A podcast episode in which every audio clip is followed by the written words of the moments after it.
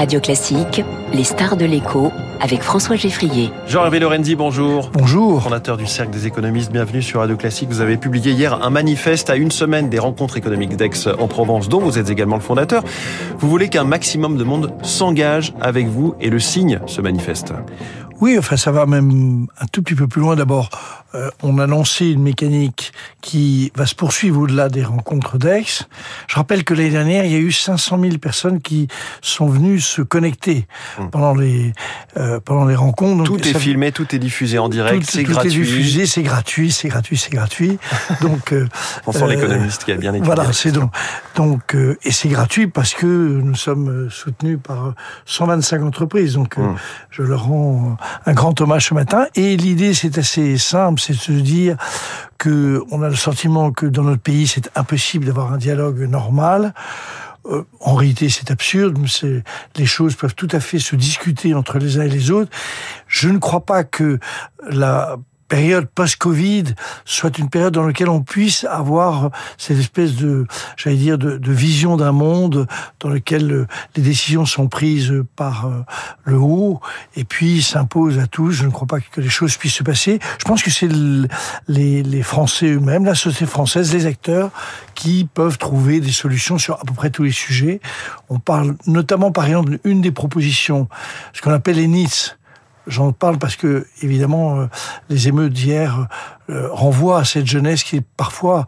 Euh, Donc les NIDS, hein, ces jeunes qui sont sans emploi ni formation. Sans emploi, c'est à la société française de régler les problèmes. C'est pas...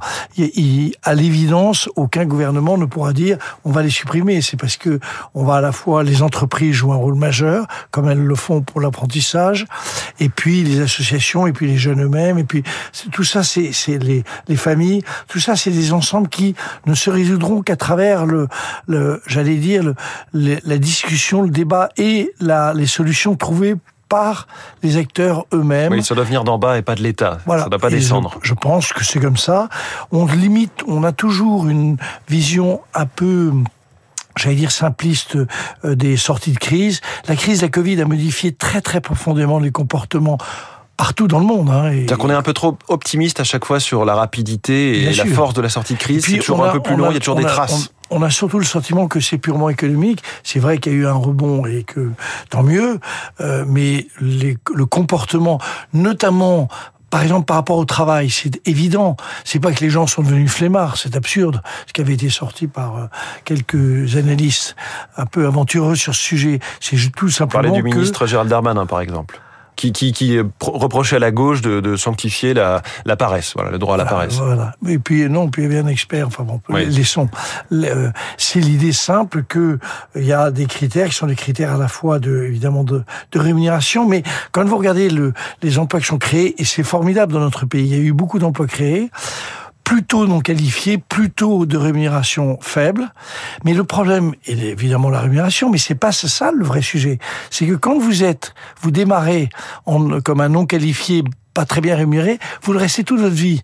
Il n'y a, plus que nous avons connu dans la société française, la capacité finalement de pouvoir évoluer dans sa carrière, et donc pour les non qualifiés, donc c'est ça fait partie des choses que la société française doit résoudre. vous voulez une clause dans chaque contrat de travail pour plus de formation?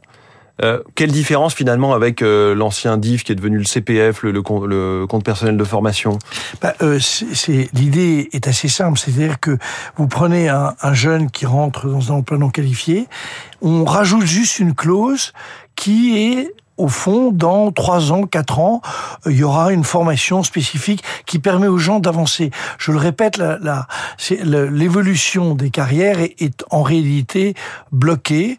Et donc, vous avez une société qui se sépare en deux, qui se fragmente. Et mmh. c'est souvent à l'origine des tensions que nous connaissons dans notre pays et qui sont évidemment euh, euh tout à fait euh, insupportable. Et, et d'ailleurs, vous voulez à la fois que les jeunes commencent à travailler plus tôt et que les seniors euh, travaillent plus, enfin que le taux d'emploi des seniors soit augmenté. Alors là, c'est aussi un exemple euh, formidable. Évidemment que euh, la réforme des retraites en elle-même, le passage, de, comme vous le savez, de 63 ans et un mois, qui est l'âge moyen de départ à la retraite à 64 hmm. ans, n'était pas le bouleversement de l'histoire humaine. L'horizon est un petit peu décalé entre 62 et 64. C'est un peu décalé, c'est un peu décalé, et c'est vraisemblablement évident. En revanche, ce qui est incroyable, c'est que le taux d'activité des plus de 55 ans, c'est pas 55 ans pour moi, c'est un, un, adolescent, euh, est euh, le plus faible de l'Europe. C'est pas notre, c'est pas notre départ à la retraite qui est, mmh. qui est le, le, le j'allais dire la spécificité française. Ouais. C'est le taux d'emploi. Vous avez un deux tiers des des Français euh, qui, des travailleurs qui à plus de 60 ans ne sont plus sont en réalité au chômage, donc euh, ou en chômage ou en pré-retraite, enfin oui. des choses que de toute façon on paye. Donc c'est absurde. Pour que la société aussi se porte mieux, une proposition dans ce manifeste, une, une résolution, un engagement, une sorte de service civique obligatoire de trois mois pour les 18-25 ans, c'est ça? Orienté Alors, environnement enlever, et solidarité. Enlever le mot euh, service civique. Euh, service civique, ça c'est là aussi c'est des choses qui viennent du haut. L'idée est assez simple. On l'a appelé, je crois, engagement citoyen, cette idée que entre 18 et 25 ans, qu'on consacre trois mois de son existence, soit à, j'allais dire, des aspects, des problèmes environnementaux. On sait que la jeunesse est très sensible à l'ensemble, notamment mmh. des dérèglements climatiques, et voilà l'occasion de le faire, ou de la formation, que ce soit on soit formateur ou qu'on soit formé. Euh, on a souvent dit que dans le vieux service militaire, qui était vraiment d'un autre âge, c'est le néandertal, mais il y avait un truc qui était bien, vraiment bien, c'est que beaucoup de gamins pouvaient euh, apprendre à, et passer leur permis de conduire camion. Mmh. Donc vous voyez, c'est des peut-être petites choses comme ça qui font que la société française retrouve peut-être un peu mmh. plus de souplesse et d'efficacité. C'était aussi donc un outil économique euh, que le qu'effectivement le service militaire. Jean-Hervé Lorenzi, vous publiez dans quelques jours, le 7 juillet, ce livre Global Theory of Growth and Distribution. J'espère que je l'ai bien fait avec un magnifique accent euh, d'Oxford. Avec Alain Vilmer, c'est chez Economica. Le sous-titre Croissance, deux tiers de salaire, un tiers de profit.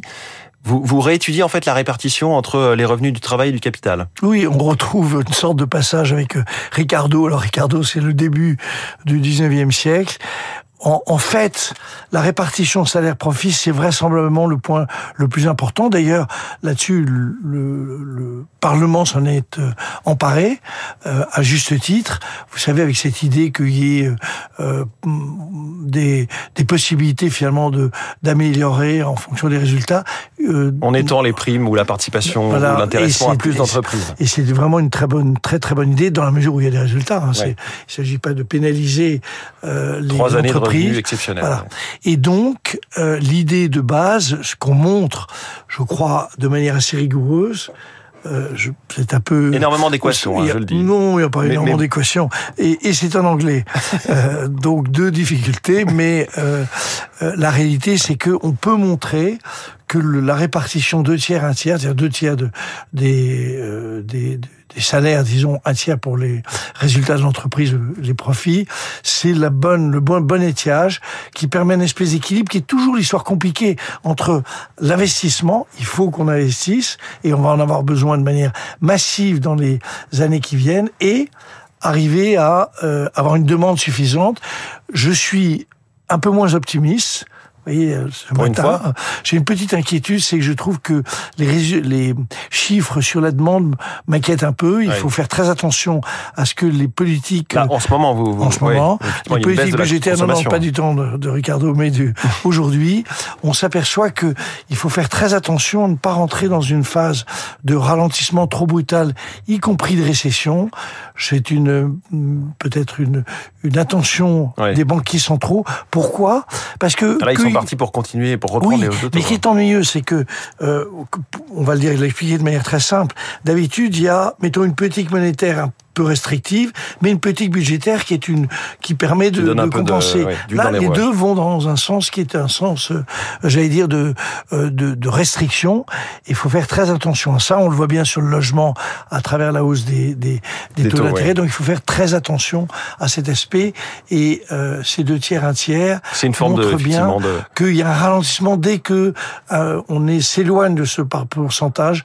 On s'aperçoit. Nous, nous avons beaucoup étudié les États-Unis, vous voyez, ouais. donc pas la France et on montre que le ralentissement de la croissance américaine est largement lié à ça. Voilà, donc c'est un peu un mode d'emploi, ce deux tiers, un tiers, Global Theory of Growth and Distribution.